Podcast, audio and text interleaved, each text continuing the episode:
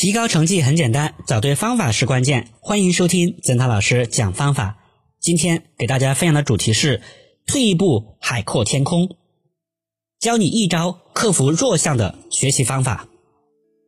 柳暗花明，有时竟如此简单。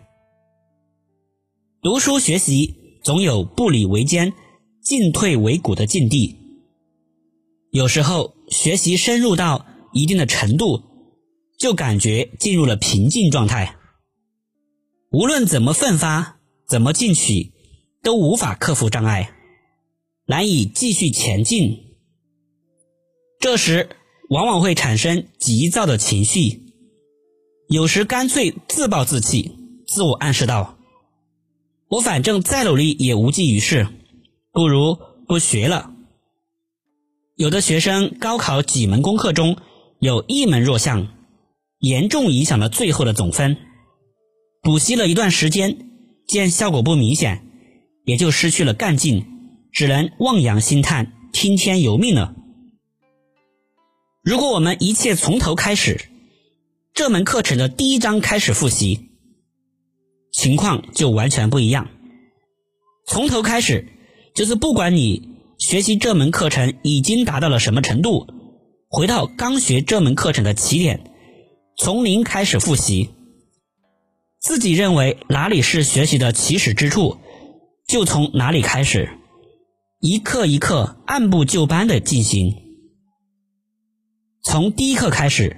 认认真真的看，看懂了就向前继续，看不懂停下来仔细琢磨，也可以咨询老师或同学。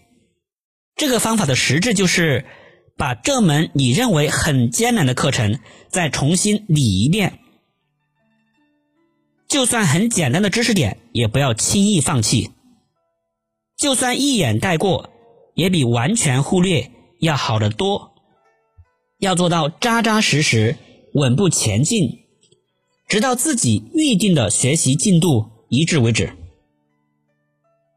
这时，奇迹产生了，你会突然发现一些难以攻克的内容并不可怕，有许多新的知识重新激发了自己学习的兴趣。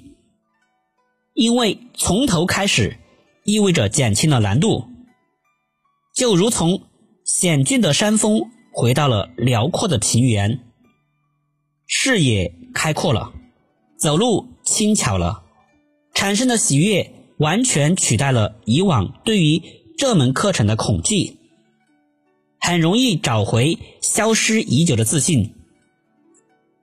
知识补习从头开始，一路过来，巩固了许多过去可能遗忘的知识，学习基础得到了空前的加强。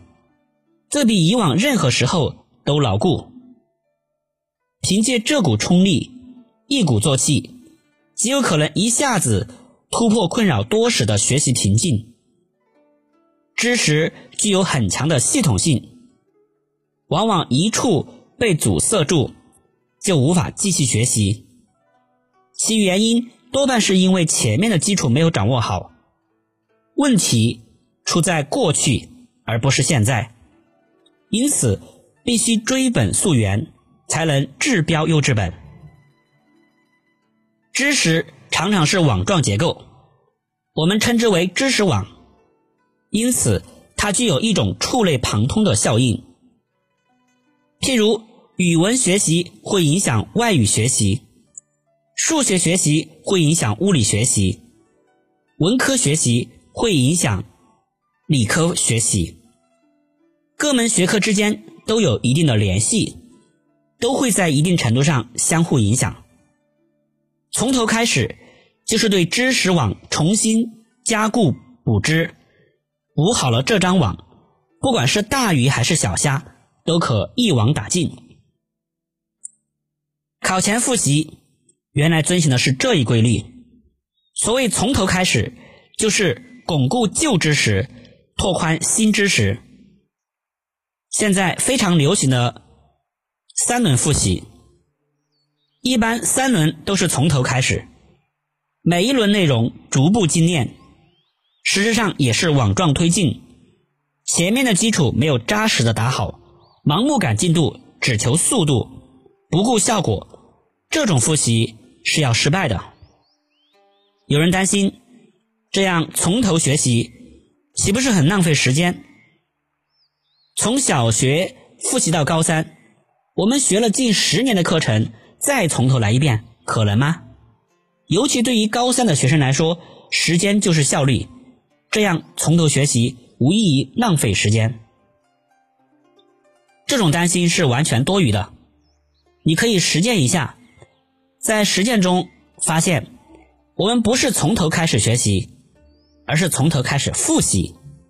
对过去的知识，我们并不是一无所知，而且相当多的内容可能掌握的很熟练，所以许多章节是一晃而过。遇到了困难，也只是略微停顿。并不像学习全新的知识那样要花大量时间思考和练习。这种学习从某种意义上说，就是在认和回忆的过程。就好比我们遇到了一位陌生人，要了解他，那当然需要花费许多时间去询问、去交流。而如果遇到了一个老朋友，虽然多年未通信，但只要一见面，甚至一提起。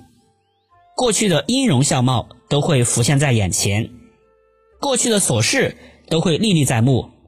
从头开始复习，利用的正是这个原理。有人还问过我，已到了高三复习阶段，还津津乐道初中的内容，就不怕人家笑话？问我的这位学生平时很要面子，很喜欢在同学们炫耀自己的成绩，而他其他成绩都很好。就是化学成绩总不及格，于是他向老师求助，老师给他诊断的结论是初中化学基础没打好，让他找个初中化学老师补习一下。这使他更感到很没面子，找到我气呼呼的说：“化学老师讲话没水平，让我去补初中的课，这不是讽刺人吗？”我很认真的劝导他。万丈高楼平地起，你基础不牢，怎么可能建成高楼大厦？他不大愿意接受我的劝说。我知道自己基础不好，但让初中老师补化学，让别人知道了，笑死人了。这下全清楚了，他是知道自己学习的问题，只是怕人耻笑。我开玩笑的说，笑到最后才是英雄。为了能在高考后放声大笑。现在就让别人去笑吧。经我这么一说，他平静了许多，没多久就偷偷找老师去补习初中化学了。学习很现实，不懂就是不懂，来不得半点虚伪。基础没打好，硬要往上攀升，其结果只是栽个大跟头。许多学生面临学习的困境，却不愿意回头看，懒得从头进行。结果耽误了中考、高考，后悔懊恼也无济于事。我给学生进行高考复习，语文经常是从拼音字母的复习开始。对高三的学生而言，那些久违的拼音的确被遗忘了很多，有的即使还在使用，也只是一种并不熟悉的工具，早已说不出所以然来。而辨别读音。是语文高考的一个必考内容，没有拼音作为基础，字音就容易出错，自然就拿不到考分了。因此，这种从头复习就显得非常重要。但有些学生很不理解，每次我说到拼音，讲台下就会一片哗然，哈哈，老师把我们当成小学生了，哈哈，老师这个有必要吗？为了纠正他们的想法。我每次都要对他们说以上的这番道理。好了，以上就是今天分享内容，感谢你的收听，再见。